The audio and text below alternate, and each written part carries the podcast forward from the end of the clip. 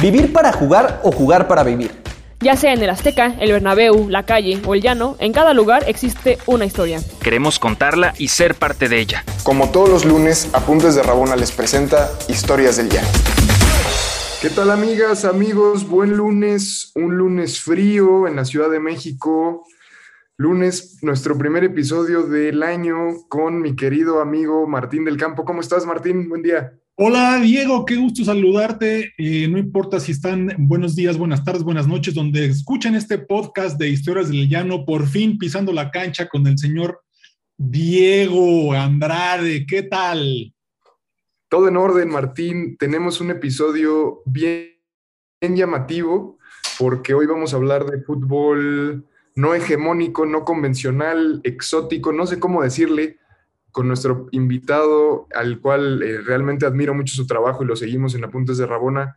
Hasta allá, un abrazo, Nahuel, en Argentina. ¿Cómo estás? ¿Cómo están, Diego, Martín? No, todo bien, todo bien, la verdad. Eh, gracias primero por la, por la invitación y estoy, estoy feliz de estar acá porque también eso implica que uno está haciendo, está haciendo bien su trabajo para que otros colegas o otras personas estén, estén interesadas en lo que uno hace. Así que me pone muy feliz. Acá con calor, no tanto con frío, un poco, poco les envidio ahí la situación, pero bueno, más allá de eso, contento.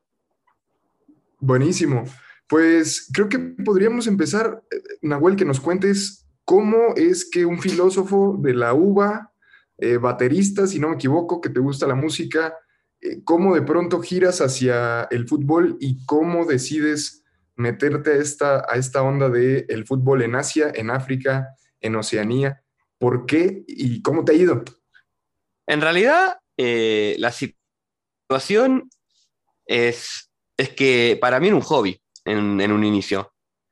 Eh, a veces no me gusta la palabra hobby, ¿no? Porque tiene como cierta carga, no sé si peyorativa, ¿no? Pero como que es algo que uno hace sin, tanta seriedad, quizás en un inicio, ¿no? Eh, pero en, mi caso particular fue un, fue una inmersión a partir de, bueno, siempre, yo siempre cuento que la llegada de Maradona al Alguacil fue como el, detonante, ¿no? Cuando después del Mundial del 2010 él va a Emiratos Árabes, yo, fanático de Maradona, lo empiezo a seguir y, y a partir de poder ver los partidos, allá 2011 no era tan común esto de encontrar para ver los partidos de ligas no tan tradicionales en Internet, no era fácil. Y el hecho de poder ver los partidos me empezó a generar curiosidad sobre, más allá de, Maradona en sí, sobre lo que yo veía en la liga, no sé, los estadios, eh, los jugadores, la situación en el, en el país, por qué, preguntas a veces sencillas, ¿por qué había poca gente en la cancha? Bueno, entonces uno a partir de eso respondía, no sé, bueno, por el calor que hace, una obviedad, pero que quizás algunas veces no, no la relaciona rápidamente, pero también porque eh, había en Emiratos Árabes nada más el 10% de la población es eh, nativa de Emiratos Árabes, el resto son inmigrantes laborales en su enorme mayoría, de pocos ingresos, de países no muy futboleros. Entonces uno a partir de eso empezaba a ver otras cuestiones en el, en el fútbol más allá de lo que se veía, ¿no? Y a veces hay una percepción, yo creo, que tenemos, quizás los que tenemos el, honor de, estar en, países muy futboleros, no sé, pienso en México, pienso en Argentina, aunque nos peleemos así divertidamente en Twitter, eh, tenemos esas ligas locales fuertes, ¿no? Con sus equipos con mucha tradición, muchos hinchas, mucha historia. Entonces, cuando uno ve desde ese lugar, ¿no? Partidos de otras ligas quizás menores, siempre las, las aborda desde quizás cierto prejuicio, qué mal que juegan, eh, no le interesa a nadie, no, no tiene cierto eh, nivel técnico. Bueno, yo como que quería salirme inconscientemente ¿no? de, eso y empecé a indagar un poco más, porque cada equipo en cada liga tiene su historia. Hay jugadores que tienen sus historias eh, importantes para ese país, o para ese club, y está bueno saberlas. Hay hinchas o hay eventos siempre vinculados con lo social o con la política en muchos clubes, sobre todo los, los clubes importantes de cada país y de a poquito, como una especie de Pac-Man, empecé a, consumir esa información de distintos países, ¿no?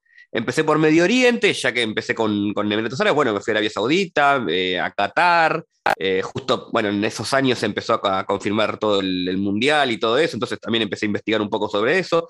Después África del Norte, toda la zona árabe, después África, Asia para el otro lado. Pero lo hacía de una manera, no digo hobby, pero no con ansias de que sea un trabajo o una profesión, nada, sino que yo seguía con mi actividad eh, en la carrera, en, en, bueno, en mi trabajo por, por fuera, que lo sigo manteniendo hoy, en desarrollo web, marketing digital, y esto era como, una, como un, un agregado. ¿Qué pasó? En 2019, en enero, comienza la Copa Asiática. Y, y yo ahí empecé, para mis pocos seguidores en Twitter, que eran en su enorme mayoría amigos, a, a comentarles desde la Copa. Porque, pero porque yo estaba emocionado, porque era, era la primera Copa Asia que podía ver por el la cuestión de horario. Se jugaba, eh, se jugaba en, en Qatar, en Emiratos Árabes, perdón. Y yo la podía ver antes, se jugaba siempre en Australia, Japón, y por horario no podía verla. Y yo empecé a, como ahora con la Copa África, ¿no? a darle manija al asunto, pero no lo hacía con ganas de que, eh, o con el objetivo de que, de que sea una salida laboral o una profesión, o nada, sino para mis amigos, tipo, para que, para, es más, como una joda, ¿no? un chiste, por decirlo así, de mirá cómo yo me voy a ver la Copa Asia.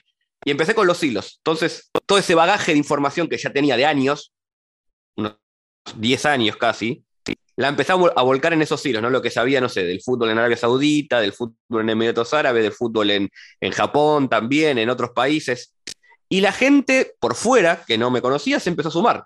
Porque aparte, no había muchos en español que hablen de la Copa Asiática en Twitter. Con lo cual, eso empezó como el efecto bola de nieve, y a partir de ahí sí mm, llegó la, profesionalización, si se quiere, de, esto que estoy haciendo, pero el, el germen no fue, no fue ese objetivo, sino que se fue dando muy orgánicamente. Oye, Nahuel, eh, seguro, seguro, todos los que te seguimos vía Twitter hemos visto la cantidad de historias que compartes, pero por favor, platícanos aquí a los que nos escuchan en Historias del Llano, ¿cuál ha sido la historia que más te ha sorprendido, la que te ha costado más trabajo, la que te ha traído mayor reacciones? Cuéntanos alguna de las historias, por favor, mi estimado Nahuel. Bueno, justo tengo la camiseta del Al-Ahly, es club de- del que soy hincha, parte de ser hincha de Boca Juniors acá en Argentina, y lo soy porque, por su historia justamente. Es el club más importante de Egipto, y no sé si recuerdan, para 2012, que fue la tragedia por Said, que salió en todos los, en todos los portales del mundo, porque fue una masacre en realidad en, en Egipto, un, un partido, encima estaba la, la revuelta la primavera árabe que había sucedido hace poco, murieron 74 eh, hinchas en ese partido, fue una, una verdadera masacre. Y yo a partir de eso me acuerdo ver las imágenes en la televisión, ni siquiera eh, buscándolas, sino que me enteré del hecho eh, por los noticieros. Y me pasó algo similar a lo que me pasó en su momento con, con Maradona. Esto de aparte del, del, del, hecho en sí de la noticia, empezar a ver cosas. Por ejemplo, me llamó la atención, ingenuamente, no porque algo sabía, pero sí, cuánta gente que había en una cancha en Egipto. O sea, más allá de la masacre, o sea, para que haya una masacre tenía que haber miles de personas en el estadio. ¿Y por qué sucedió la, la masacre? Porque decían en, unos primeros momentos que era un duelo entre hinchadas, como si fuese un duelo entre barra bravas. Entonces empecé a indagar y empecé a descubrir una historia enorme de un club muy popular en Egipto, en todo Medio Oriente también, y toda la, situación política detrás de ese hecho. O sea, cómo los hinchas, eh, los ultras del Al-Ahli, fueron una de las fuerzas de choque de los que estaban haciendo la primavera árabe en, el Cairo, en la plaza, eran la fuerza de choque con la fuerza de seguridad, con la fuerza militar. Cuando se derroca el gobierno de, de Mubarak, la junta militar que asume toma como enemigos a los hinchas del Al-Ahli porque los ve como uno de los causantes de la caída del gobierno. Entonces, no es casual que el equipo, por ejemplo, de, el otro equipo fue el Al-Masri, Masr es Egipto en árabe, era un equipo de una ciudad muy conservadora y un equipo de origen militar. Pero aún así, los hinchas que fueron los que, los que causaron el tumulto no eran hinchas, porque después otros hinchas del Al-Masri decían en, los, en las redes sociales que ese partido veían gente que no conocían, gente infiltrada. Después se comprobó que eran agentes encubiertos que se hacían pasar como hincha del Al-Masri y que tenían el objetivo de presionar a los, a los hinchas del, del Al-Ahli, que fueron de visitante, a salir por la puerta del estadio. ¿Qué pasó? La policía cerró la puerta. Entonces se provocó una avalancha de gentes y eso provocó la, la mayor cantidad de los decesos. Fíjense todo el, todo el hilo político que hay atrás en cinco minutos de búsqueda. Y yo dije, acá hay una historia tremenda. Y bueno, empecé a hablar, a, hablar con, con hinchas de, de allá, empecé a, a saber más y me terminé como volviendo hincha así sin querer, pero fue, creo que es una de las historias que más me marcó porque aparte fue una de las primeras historias fuertes donde yo recuerdo haber eh, investigado tanto todo el hecho sociopolítico detrás. Entonces para mí esa es como la historia clave. Está buenísimo. Oye, ¿y es, tú ya sabías un poco de árabe? ¿Qué, qué idiomas has aprendido en este viaje? Eh, ¿cómo es el contacto que estableces con periodistas allá?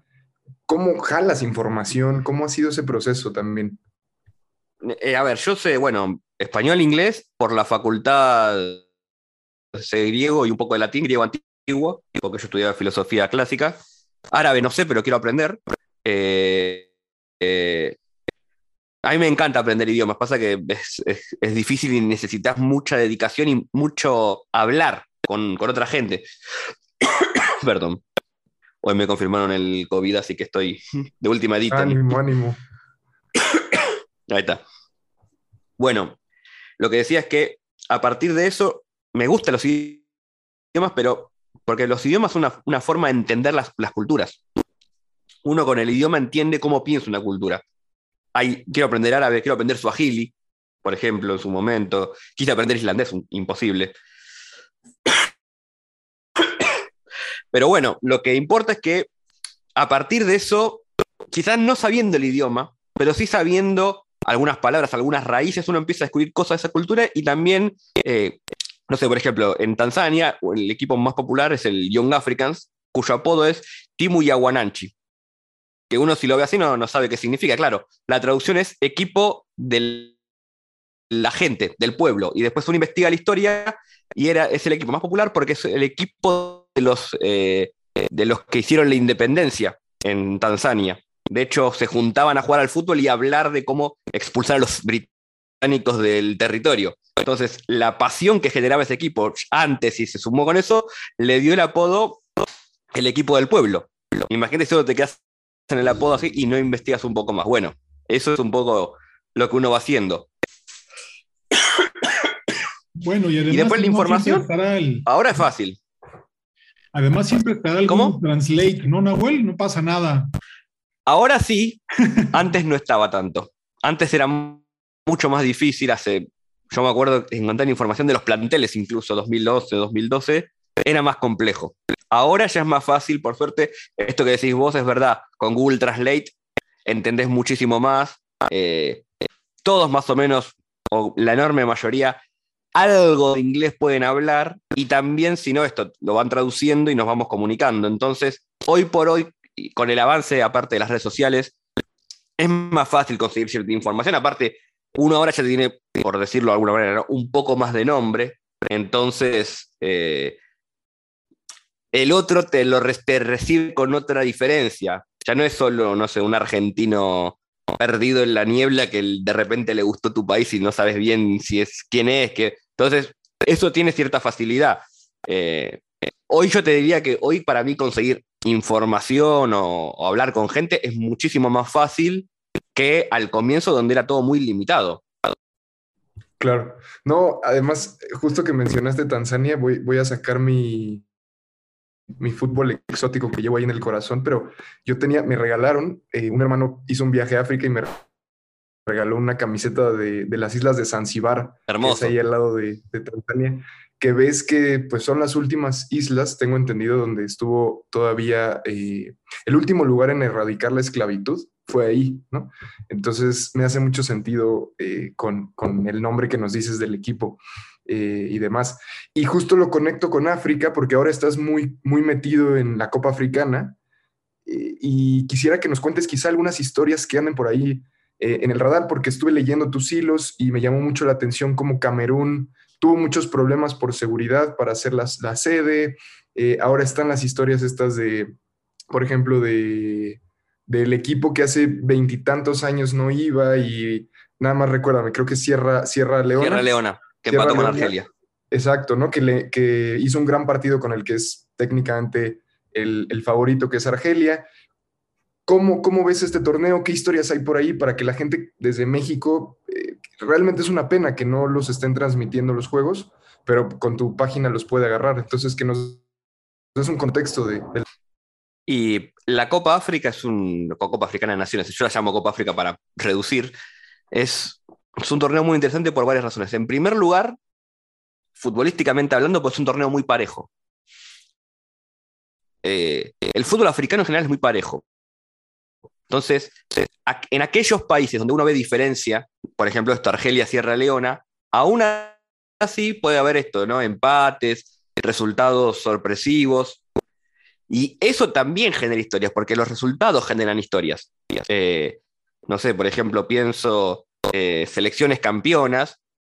Después, a partir de ese campeonato o de esos grandes resultados, generan sus historias. Por ejemplo, la Camerún del 90, que le ganó a Argentina, que tuvo un gran mundial, tiene un montón de historias de sus jugadores. De hecho, por ejemplo, eh, yo siempre cuento esto, terminada la, Copa del Mundo, el presidente, eh, les ofrece una casa a cada jugador como premio por su gran actuación en la Copa del Mundo.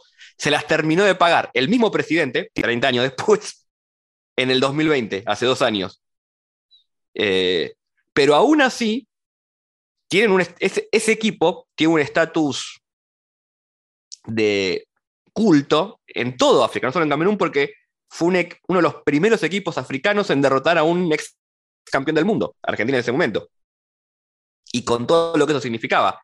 Lo mismo Nigeria, eh, con el, gran equipo del 94 al 96, eh, que terminó ganando luego los Juegos Olímpicos, que para Nigeria fue, no te digo ganar un mundial, pero muy parecido, y que luego no pudo jugar la Copa Africana ese año por una cuestión política.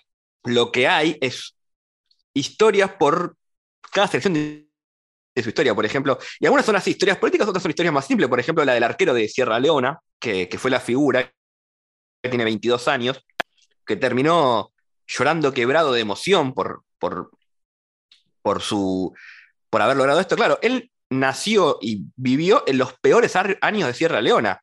La guerra civil de la década del 90, la transición democrática que fue tremendamente eh, violenta y con mucha pobreza, la crisis del ébola. O sea, él vivió todo eso de juventud.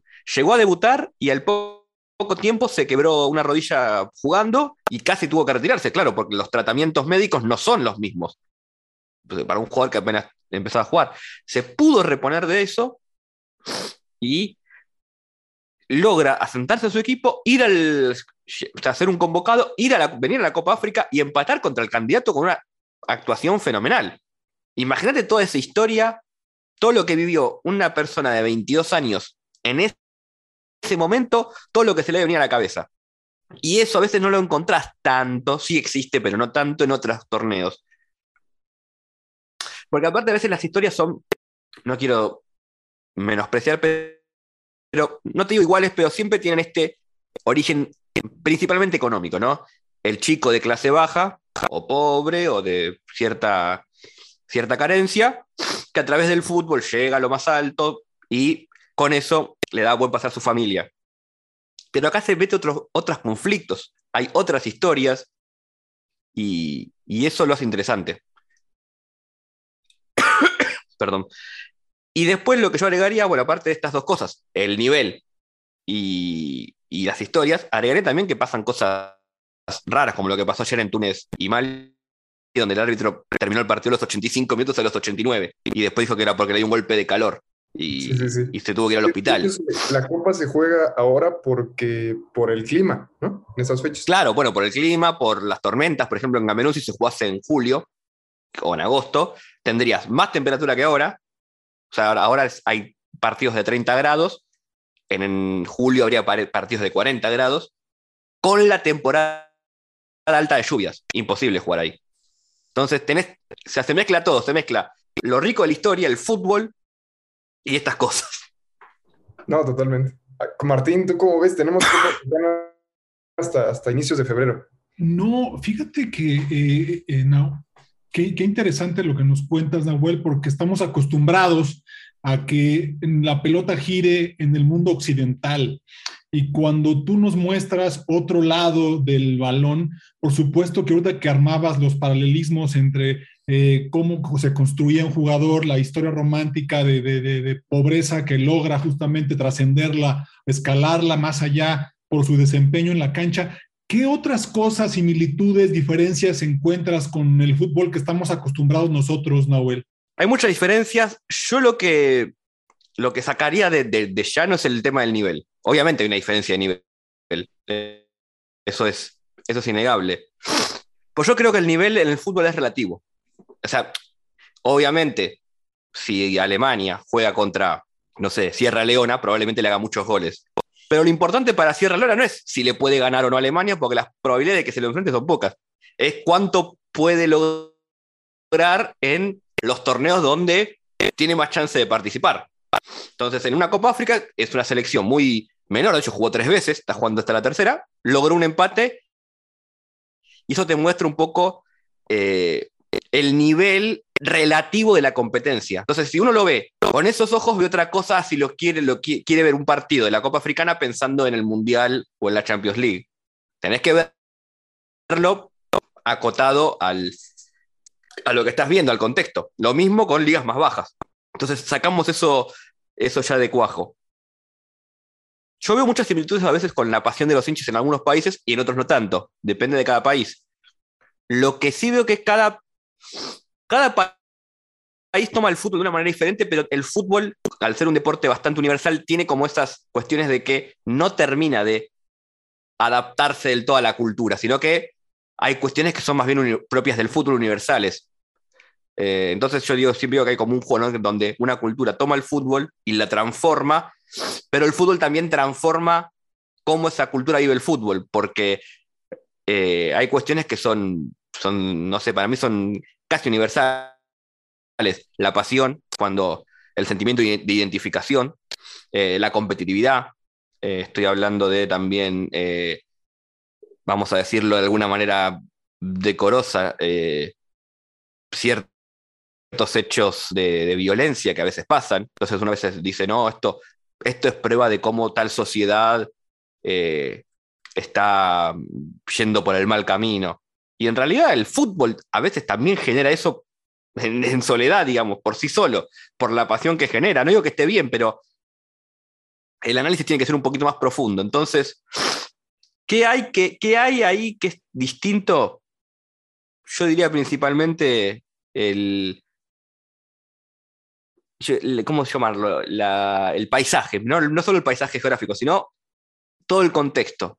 O sea, ver una cancha distinta, ver jugadores con otra técnica, con otros movimientos, ver eh, quizás otras transmisiones que no, tienen la calidad, todo eso te arma un paquete que te, pone otro fútbol, otro fútbol totalmente distinto al que estás acostumbrado a ver en la televisión.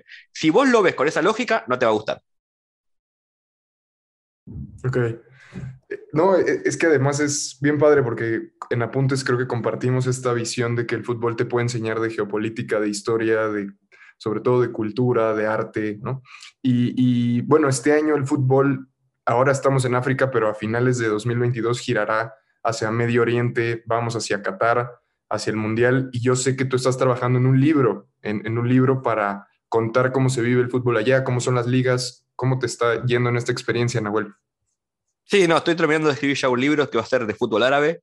Había empezado como un libro sobre el fútbol en el Golfo y se está expandiendo un poco a toda la región de Medio Oriente, incluyendo África del Norte, porque yo creo que hay un prejuicio que siempre con la zona árabe es que es igual, que es lo mismo Qatar, Arabia Saudita, Emiratos Árabes, que es todo eh, arena, jeque con turbante, petróleo y mucha plata malgastada. Y hay mucho de eso. No, no, no, no me entienda mal, hay muchísimo de eso. Pero también hay muchas cosas distintas entre cada país y dentro de cada país y muchas historias que, que son interesantes y que también de vuelta te muestran un poco cómo el, fútbol eh, pelea a veces incluso con estas sociedades. Claro, porque el fútbol ingresa hasta al todo el mundo árabe principalmente de la mano de los británicos, salvo, por ejemplo, en Arabia Saudita, donde ingresa a partir de los peregrinos de otras naciones musulmanas que iban a la Meca.